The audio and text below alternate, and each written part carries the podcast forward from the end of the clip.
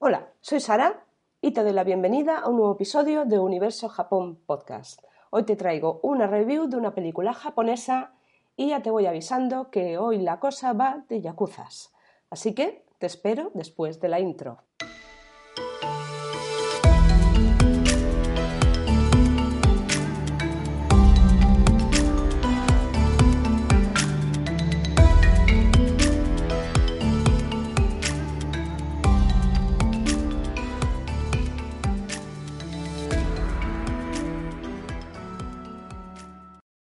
Bueno, veo que te has quedado aquí, que te ha podido la curiosidad y yo me alegro muchísimo por ello. Así que, antes de nada, por si no me conoces, me voy a presentar. Me llamo Sara Sánchez y soy la creadora de la página web universojapón.com. Desde aquí te invito a que visites la, página web y bueno, quizá te llame la atención que en la tienda hay muchos productos que no están disponibles. No es que no estén.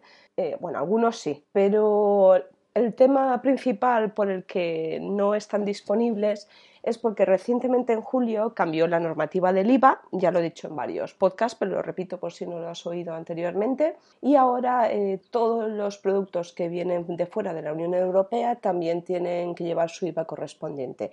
Y para evitar que, el cliente final, es decir, tú, eh, recibas el producto sin ningún tipo de inconveniente y sin pagar ningún coste adicional, por la gestión del transitario en, aduanas. Yo necesito darme de, alta eh, y necesito obtener un número de operador.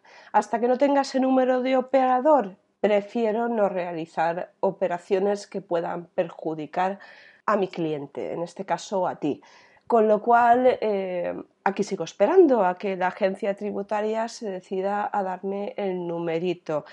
Ya sabemos que todas estas cosas son lentas, eh, que no al ser nuevas no hay una guía y con lo cual me ha, llegado, me llevado a, que he cometido varios errores. Y, bueno, al final creo que estoy en el camino correcto y espero obtenerlo ya mismo. Pero bueno, este no es el tema del día. El tema es que te traigo una review sobre una película que recientemente se ha estrenado en Netflix, concretamente a finales del mes pasado, de junio, y curiosamente se llama Una familia. Una familia es el nombre que le han puesto en español. Realmente el nombre en japonés es Yakuza to Kazoku, que viene a ser su traducción al inglés Yakuza and the Family. Eso es un nombre más correcto, pero bueno, han querido ponerle el nombre de una familia, vete tú a saber por qué, son cosas de marketing y yo ahí no me voy a meter.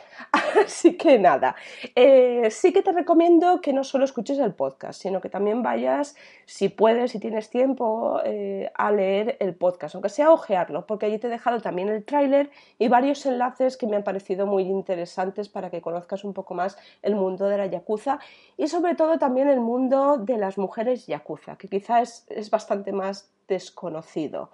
Volviendo de nuevo a la película, el director y guionista de la película es Michihito Fuji. Este director también dirigió la serie, o más bien drama japonés, Million Yen Woman, que también está disponible en Netflix y del cual tengo pendiente hacer una review y que bueno, a mí me gustó, me gustó bastante. No tiene nada que ver una cosa con la otra, ¿eh? también te lo, te lo, digo. Y bueno, y volviendo ya al tema de, de la review de esta película, antes de nada te voy a contar un poquito sobre su argumento. El padre de Kenji Yamamoto murió por usar una droga estimulante. Su vida cae en la desesperación y Kenji posteriormente se une a un sindicato del crimen. Allí conoce al jefe del clan, Hiroshi Shibasaki. Hiroshi se acerca a Kenji y entre ellos se desarrolla una relación como padre e. A medida que pasa el tiempo, Kenji tiene su propia familia. Si sabes un poquito sobre la Yakuza, quizá esta información te sobre, pero no está de más. Eh, los orígenes de la Yakuza, como se le conoce el nombre a la mafia japonesa, surge hace más de 300 años dedicándose a proteger regiones del país a cambio de comida y privilegios.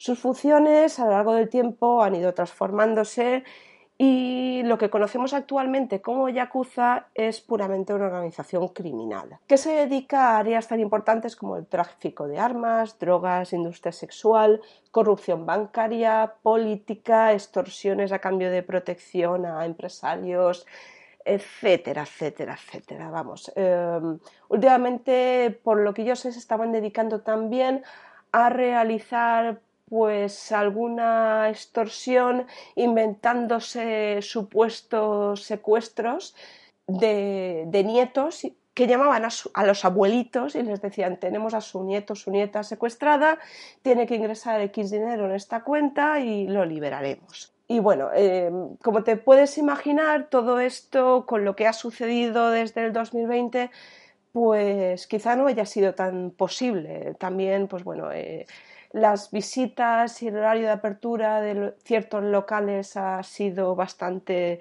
reducido en horario, incluso a veces cerrado y, claro, todo eso tiene consecuencias, que posteriormente ya hablaremos de, ello. Luego también quizá te, la Yakuza la conozcas más por, un rasgo muy significativo, que es los tatuajes. Los tatuajes es quizá el rasgo primordial de la Yakuza. Eh, prácticamente, si no tienen todo el cuerpo, tienen gran parte del cuerpo em, cubierto de tatuajes. Unos tatuajes que además se llaman irezumi porque están hechos eh, a la manera tradicional, es decir, no, no, son, no están hechos con las máquinas eléctricas al uso, con el, por ejemplo, em, se me han realizado a mí los tatuajes, los que te puedes hacer en cualquier lugar occidental.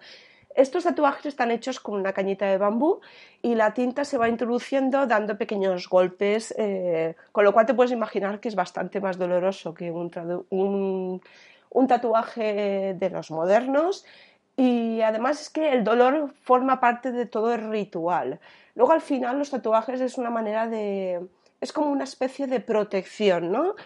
Y los llevan normalmente ocultos. Sí que es verdad que en determinados actos que suelen realizarse en verano, pues los festivales de verano y demás, hay determinados momentos puntuales en los cuales eh, su cuerpo mm, queda al descubierto y se pueden ver, pero son casos muy puntuales.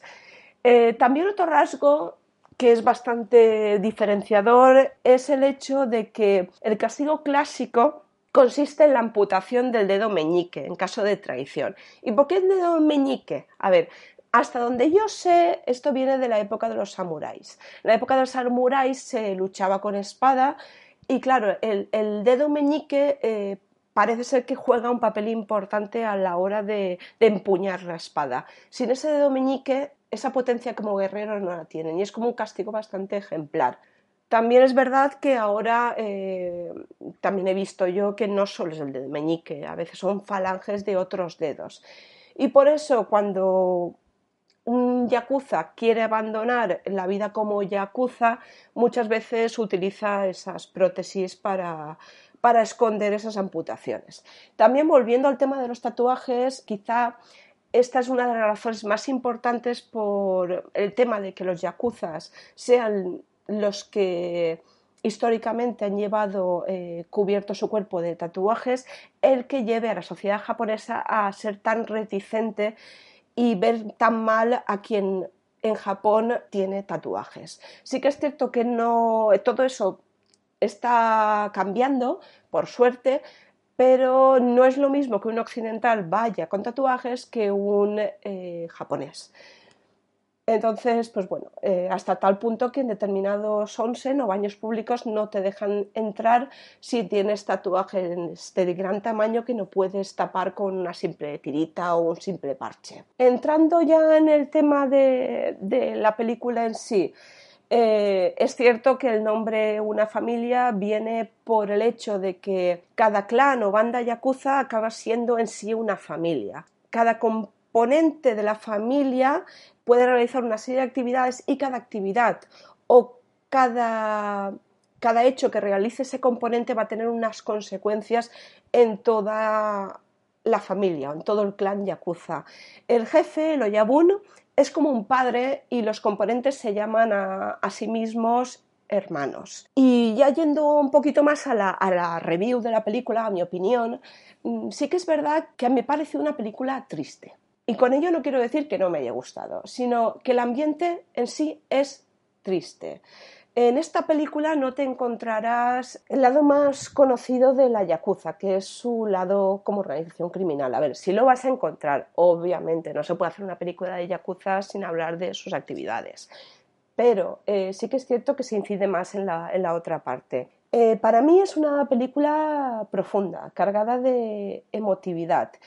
Y, claro, para, ello eh, ese ambiente de tristeza la verdad es que ayuda bastante. Sí que hay momentos con un toque de optimismo, porque las cosas parece ser que van bien y demás, pero el devenir de los acontecimientos eh, hace que, bueno, que eso haya sido simplemente un espejismo y, que las cosas pues, realmente no, no, lleven a un buen fin. La película, como te he dicho, es, muy emotiva, eh, está no cargada de diálogos, porque las películas japonesas yo considero, desde mi punto de vista, que si por algo se caracterizan no es por, su cantidad de, diálogos.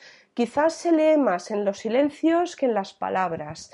Las películas japonesas para mí tienen un, como un aura especial, eh, no sabría cómo definirlo, pero, esta película está dentro de esa descripción. Eh, volviendo al argumento, cuando Kenji se incorpora a la Yakuza, encuentra en ella la familia que tanto necesitaba y se vuelca completamente. También el aspecto criminal de la misma. Entonces, el lado, el lado de, la familia es el que se muestra en, en esta película. Además, no hay que olvidar que, pese a que son organizaciones criminales, están compuestas por, personas. Y estas personas que las componen muchas veces son jóvenes perdidos, con problemas, sin familia, que encuentran en estas organizaciones criminales la familia que nunca han tenido. Pero claro, todo tiene un precio, la lealtad incondicional. Y de ahí que, bueno, la primera parte eh, muestra el cómo Kenji em, encuentra una familia, eh, un modo de vida, pero ese modo de vida, pese a que da muchas alegrías, también le lleva a la cárcel. Y la segunda parte de la película da un salto en el tiempo de 15 años, que es cuando él sale de prisión. Y claro, date cuenta que nos vamos a 2019. En 2019 todo ha cambiado. Todo, absolutamente todo ha cambiado. Kenji es más mayor, el jefe, el Oyabun, es más mayor y la sociedad en sí ha cambiado. Ahora el mundo online lo pone todo muchísimo más difícil a la Yakuza. Ni siquiera abandonarlo es todo tan fácil como era anteriormente. Y no quiero decir con ello que abandonar la Yakuza anteriormente fuera fácil. De hecho, no lo es. Pero más que nada no es fácil porque el gobierno pone una serie de restricciones eh, a la hora de abandonar a Yakuza, pero eso lo contaré luego. Es simplemente por el hecho de que en la. Bueno, eso lo vemos eh, a diario en nuestra casa, en nosotros mismos, saliendo a la calle, todo el mundo tiene un teléfono móvil, todo el mundo tiene una conexión a Internet, eh, redes sociales, cámara en el teléfono puedes grabar vídeos, automáticamente todo lo que, lo que veas, grabes, tus comentarios están en cuestión de, milisegundos online, en la red, eh, al alcance de todo el mundo. ¿Y eso qué pasa? Que el anonimato ya no es una opción, es un lujo en muchos casos.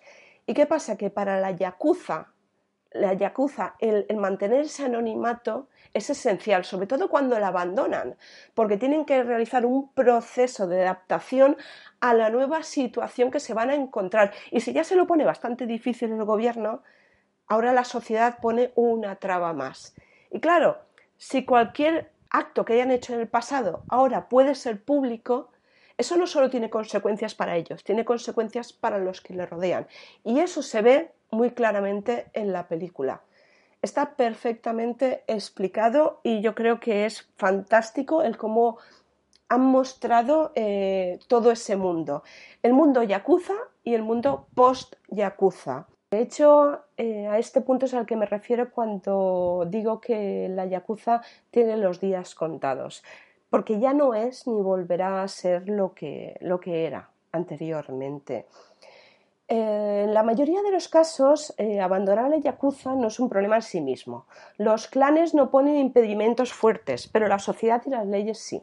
Por ejemplo, los yakuzas fichados no pueden abrir cuentas bancarias, firmar contratos de móviles, tarjetas de crédito o pólizas de seguros.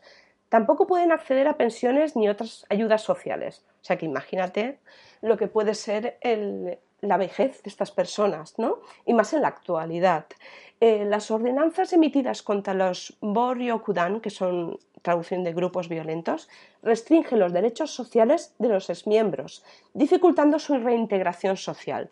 Uno de los puntos de dichas ordenanzas viene a decir que estas personas seguirán siendo tratadas como miembros de la Yakuza durante los cinco años siguientes a su abandono, lo cual significa que no pueden ser titulares de cuentas bancarias, tampoco alquilar una vivienda que esté a su nombre. Imagínate, mm, es que es, totalmente em, la sociedad, las leyes, el gobierno en contra de que vuelvas a rehacer tu vida. Yo no estoy a favor, obviamente, de las organizaciones criminales, pero sí estoy a favor de la capacidad y, de la opción de poder cambiar de vida. Siempre em, se puede realizar un cambio, jamás es tarde para realizarlo, pero si te encuentras con estas trabas, pues el cambio es difícil. De hecho, eh, muchas veces los propios yakuzas acaban haciendo cosas más terribles después de abandonar las organizaciones que cuando estaban en ellas, por todas estas trabas y estas dificultades. Como conclusión, la película me ha gustado mucho, sí que de decir que la primera parte me ha parecido un tanto lenta, pero necesaria. Eh, creo que los ritmos están bien marcados y bien diferenciados y pese a que me ha parecido lenta, creo que esa lentitud es necesaria para ponerte en el contexto de la historia. Y bueno, también me hubiese gustado un poquito el, que hubiese aparecido mm, quizá el, el momento que de esos 15 años, momentos puntuales, tampoco digo los 15 años, que pasa Kenji en prisión pero sí que es cierto que nos estaríamos desviando un poquito del tema en sí, que es el, tratar la Yakuza como una familia que entiendo que no era lo que se pretendía hacer con esta película. Pero a mí me hubiera gustado verlo, es algo que me interesa, sobre todo porque las cárceles japonesas tienen fama de ser bastante estrictas. Y quizá, quizá por eso a lo mejor no lo hayan mostrado, quizá por eso haya tanto mutismo alrededor de, este tema, ¿no? de las cárceles. Y bueno, para finalizar, te dejo unos enlaces eh, que a mí me han parecido importantes para ampliar información. Eh, podría repetirla aquí y esto sería más largo que un día sin pan, pero realmente están muy bien redactados, están muy bien fundamentados y me parece que es una información importante que me, apetece compartir contigo. Así que te remito a, los enlaces para que le eches un vistacito. Sobre todo, el último tampoco es tan extenso, pero trata un tema que quizá no se trate mucho, que son las mujeres yakuza el mundo de las mujeres yakuza no es tan conocido como el de los hombres y quizá pues bueno pues te llame la atención a mí me, ha llamado la atención, por eso te, lo pongo. Y nada, y sin más, eh, quiero agradecerte que hayas llegado hasta aquí. Espero que veas la película, si te interesa, claro. Y, y bueno, y si tienes la ocasión, déjame tu comentario Visita universojapón.com, como no. Eh, ya sabes que tienes ahí mis datos de contacto por si quieres preguntarme algo acerca de los productos, de la web, un tema que quieras que, quieras que trate en este podcast o, o en el blog. Y quedo a tu disposición para cualquier consulta que quieras hacerme. Y bueno, sin más, no te, no te robo más tiempo. Muchísimas gracias por escucharme. Te invito a que dejes tu me gusta, tus cinco estrellitas, eh, bueno, todo lo que se te ocurra, eh, tus comentarios y te agradezco que estés aquí porque sin ti esto no sería posible. ¡Mátane!